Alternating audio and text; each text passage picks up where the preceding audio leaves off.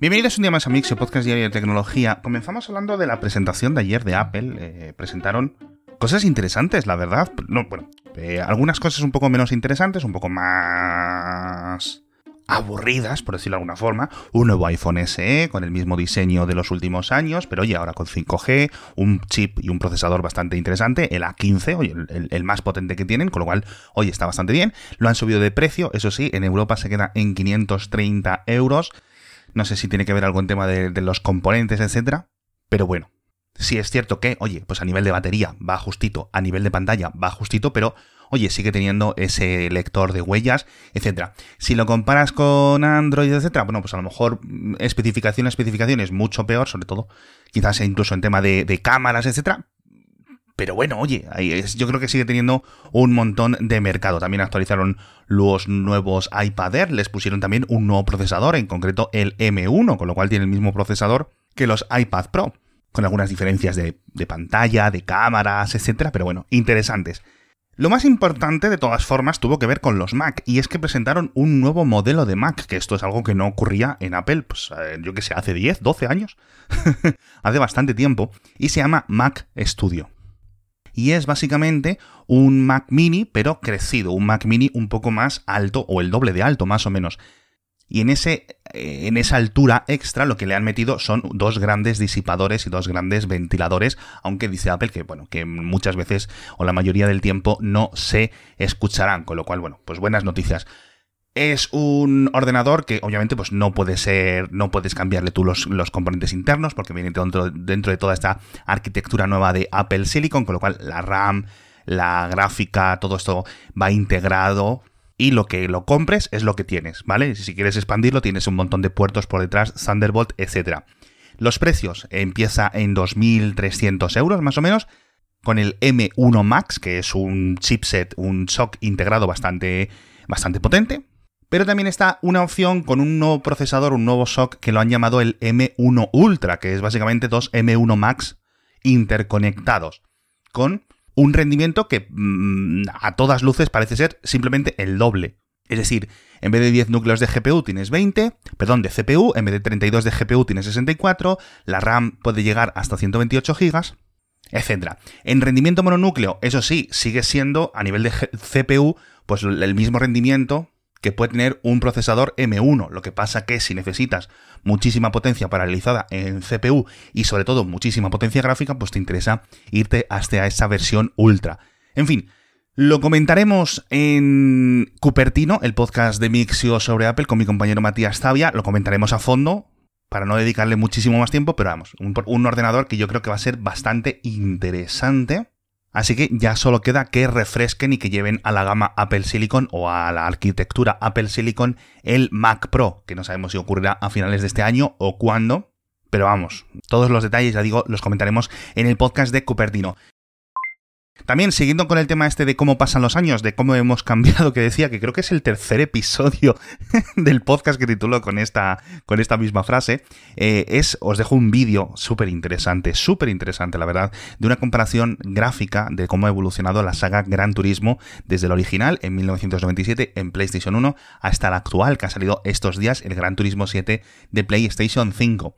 Y la verdad que me lo encontré ayer por la noche y me puse hasta nostálgico porque las diferencias obviamente de 25 años de evolución de librerías gráficas, de conseguir sacarle el máximo rendimiento a los diferentes hardware es increíble. Yo recuerdo, lo decía en Twitter ayer, ¿no? Eh, recuerdo jugar al GTA 1 en la Play 1 en su época, pues eso, con 10, 12 años, y decir, o sea, esto es increíble, o sea, esto es el realismo máximo, no sé qué. No puede haber nada más realista que este juego. Y la verdad es que visto en comparativa es increíble. Son 25 años, pero la evolución también es absolutamente increíble. Es un vídeo cortito, son unos 8 minutos, de verdad, merece mucho la pena. Os lo dejo en las notas del episodio. Eh, por cierto, eh, hablando de mmm, videoconsolas, hablando de ordenadores, donde podéis comprarlos, donde ya sabéis que siempre vais a tener las mejores ofertas, es en nuestro patrocinador en PC Componentes, que están de 17 aniversario, así que felicidades. Y quieren celebrarlo con descuentos, con ofertas, con un montón de cosas muy chulas que podéis encontrar en pccomponentes.com. Pero además, sin tener que hacer nada, sin gastar nada, hay un montón de concursos, es decir, simplemente yo te recomiendo que entres en pccomponentes.com todos los días, desde el 7 hasta el 13 de marzo, que es cuando dura este aniversario. Y, oye, tienen ahí unas ruletas, le echas una... a lo mejor ganas unos premios simplemente por entrar en pccomponentes.com. Así que ya sabes, y además luego, pues aparte de todas las sorpresas, de las ofertas, los descuentos, pues ya sabes que tienes ahí la mejor selección de portátiles, de televisores, de videoconsolas, de teléfonos móviles, de teclados, de tablets, de auriculares inalámbricos con cable, de todo, de todo, de todo y todo, todo lo que tienes en PC Componentes, ya sabes que una de las grandes claves de PC Componentes sigue siendo el asesoramiento. Si no sabes por dónde empezar a construirte tu propio ordenador, te ayudan con todas las dudas técnicas. Incluso tienen una especie de herramienta con el cual te dicen, bueno, pues esta pieza es compatible con esta pieza y ellos simplemente te van guiando o incluso lo pueden montar por ti para que no tengas que comprar uno que ya esté ensamblado, uno que se ajuste a tu presupuesto, a tus necesidades. ¿Quieres más gráfica? ¿Quieres menos RAM? ¿Quieres más RAM? Etcétera. Todo eso lo puedes hacer, ya sabes, en pccomponentes.com simplemente en unos minutos. Así que muy recomendados en fin, por cierto, hablando de procesadores, hablando de componentes, eh, la gente de AMD por fin aparece que dicen que ha encontrado eh, el fallo en algunas de sus CPUs de nueva generación, en las Ryzen, no sé en cuáles específicamente, no sé si las Ryzen 4000, 5000, 3000, etcétera, pero bueno, que de forma esporádica reducía el rendimiento tanto en Windows 10 como en Windows 11 y dicen que está relacionado con el FTPM, es decir, con el TPM, este servicio de cifrado o de almacenamiento más complejo que ya sabéis que Windows 11 necesita y que tanto es problemas dio, bueno, pues la parte que está integrada dentro de esos procesadores Ryzen, de vez en cuando hace alguna cosa loca y tienes como unas caídas de rendimiento esporádicas, unas caídas de rendimiento, como puedo decirlo, sin venir al caso. Es decir, tú estás usando tu ordenador tranquilamente y de repente dices, pero ¿cómo puede ir tan lento? Y durante un minuto te va el ordenador súper lento. Yo tengo mucha suerte, a mí no me ha pasado, pero sí es cierto que, por ejemplo, la gente que juega muchos videojuegos y que siempre está mirando la evolución de el rendimiento, los frames por segundo, etcétera, pues de repente ven que su ordenador está yendo raro, ¿no? Bueno, pues parece que se debe a eso. Y entonces dicen que, eh, una vez encontrado e identificado este fallo, que están trabajando en un parche. Pero claro, el problema es que el parche no va a llegar hasta mayo. Dicen que, eh, de forma alternativa, si tienes una placa que tenga un TPM propiamente dicho, separado del que incluye este, estos procesadores, pues actives el de la placa para quitarte este problema. Así que bueno, no sé cuántos de los oyentes tendríais un procesador con estas eh, circunstancias, pero oye, al menos el parche está en camino porque la verdad es que llevaba la gente en los foros y en internet y tal, así el, mundo entusiasta, fácil 6-7 meses enfadado con el tema, que no, nadie sabía identificar de dónde eh, ocurría.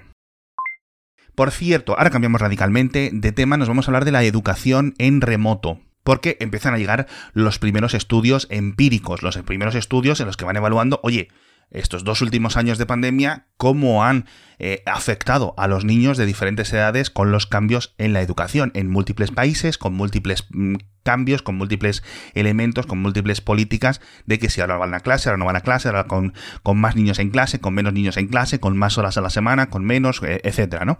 Bueno, con lo cual tenemos unas muestras gigantes en muchos países, millones y millones de, niños a los que analizar sus capacidades cognitivas, sus capacidades básicas, sus rendimientos educativos, etc. Y lo que se está encontrando y lo que se están hallando en estos estudios, que ayer me encontré con tres, pero os dejo enlazado el que yo creo que es el más claro de la Universidad de Virginia, eh, es un desastre. O sea, es un desastre. Yo no me esperaba que la cosa eh, hubiera cambiado tanto para mal justo en, en, dos años. Especialmente en los niños menores de 9 y 8 años, es decir, niños de 6, 7, 8, niños de últimos años de guardería, etcétera, o de educación infantil, especialmente aquellos de familias más humildes que están, están con unos rendimientos académicos 30-40% inferiores a niños de la misma edad eh, de 2019, es decir, niños mm, educados bajo el sistema de anterior a la pandemia, con lo cual eh, son niños que han empezado su etapa escolar con mal pie, sinceramente, y que van a tener que recuperar muchísimo tiempo. Y esto es algo que, pues si estás en primero, segundo de primaria, etcétera, ya vas arrastrando el resto de tus cursos. Así que vamos a ver cómo se adaptan los sistemas educativos, vamos a ver por qué toda esta educación en remoto estamos viendo que no afecta a todo el mundo igual, que tiene muchas ventajas, pero que también estamos encontrando estos grandes inconvenientes. No solo a nivel de deberes, no solo a nivel de inclusión, no solo a nivel de un montón de cosas, sino también, obviamente, pues cosas súper básicas que queremos hacer en la escuela, que es el desarrollo cognitivo y el desarrollo de las capacidades de los niños. Así que bueno, la gente de Mercado Libre ha confirmado la filtración de datos y de código fuente, en principio que eh, habían amenazado la gente del grupo Lapsus con filtrar, entre comillas, cito, miles de repositorios de código fuente, tanto de Mercado Libre como de Mercado Pago. Ahora, esta empresa argentina, de origen argentino, Mercado Libre, una de las mayores de todo el planeta, o al menos de todo el continente, reconoce esta filtración, reconoce ese acceso no autorizado al código fuente y además dicen que también accedieron a datos de más de 300.000 usuarios. Vamos a ver si este grupo de hackers publica el código o simplemente se queda una amenaza o se llega a un acuerdo por ahí entre bambalinas y mm, bueno, nadie, eh, los usuarios de Mercado Libre ni de Mercado Pago sufren las consecuencias. Hablamos también de Android 12, que cambia de nombre, ahora se llama Android 12.1, sale de beta y ya se integra en la rama principal de desarrollo de Android y está ahora disponible para algunos teléfonos. Ya sabéis que esta es una versión centrada en algunos cambios de interfaz, especialmente para teléfonos plegables y también para tabletas que utilicen Android, con cosas muy chulas de multiventana, una barra de tareas, un montón de cosas interesantes. Y ahora ya queda todo integradito en el Android principal, ¿no? Es un poco confuso, pero bueno, imagino que el resto de fabricantes irán integrándolo poco a poco durante los próximos meses, mientras siguen trabajando, por cierto, en Android 13, que llegará también dentro de unos 7 meses.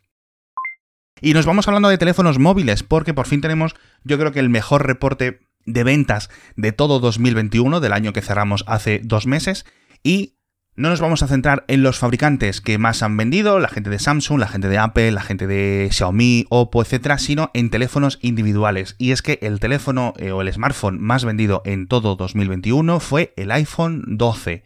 Obviamente el iPhone 13 también fue muy popular, pero como salió en octubre, pues no tuvo tantos meses para venderse, con lo cual el iPhone 12, de hecho, con casi el 3% de todas las ventas a nivel mundial seguido del iPhone 12 Pro Max con un 2.2, el iPhone 13 ahora ya sí, el iPhone 12 Pro, el iPhone 11 y luego ya en la sexta posición el primer teléfono no de Apple, el Galaxy A12 de Samsung, un teléfono que ha vendido muchísimo, especialmente en Asia, luego el Redmi 9A de Xiaomi, que también se han vendido Redmi 9A como si fueran barras de pan. Luego, en octava posición, el iPhone SE, el bueno, el segundo, el de 2020. Luego el iPhone 13 Pro Max, que es sorprendente que esté en la posición novena sobre todo teniendo en cuenta el precio. Y por último cierra el top 10 el Xiaomi Redmi 9, es decir, el hermano del Redmi 9A. También otro teléfono super ventas. Con lo cual, Apple de 10 puestos, copa 7. La verdad es que es increíble. Pero bueno, al tener pocos eh, modelos, pues lo, siempre los puede acumular en estos rankings. Así que es increíble. Por cierto, una cosa es que parece que el mercado, al igual que ocurre en los ordenadores y estaba ocurriendo también en los smartphones desde hace bastante tiempo, se va consolidando, es decir, que cada vez hay menos marcas de teléfonos, es decir, lo, estaréis viendo cuando vais a pccomponentes.com o cuando vais a una tienda o cuando vais a Amazon o cuando vais a donde sea, veis que cada vez hay menos marcas para comprar un smartphone. Está Apple, está Samsung, está Xiaomi, etc. Y las marcas nuevas que aparecen son realmente de los mismos fabricantes, como Oppo y Realme y todo, que es del mismo grupo. Bueno, pues no solo está habiendo cada vez más consolidación de marcas, sino cada vez está habiendo más consolidación de modelos, es decir, se está perdiendo frescura, se está perdiendo diversidad en las estanterías y en las tiendas. Esto no es necesariamente malo, es simplemente un síntoma de un mercado ultra maduro como es el mercado de los smartphones en 2022. Hay tiempo para menos experimentos, y en un mercado con esta escasez de componentes como en el que estamos eh, ahora mismo atravesando, pues es normal que las marcas disminuyan los riesgos, disminuyan las apuestas un poco más fuera de lo común.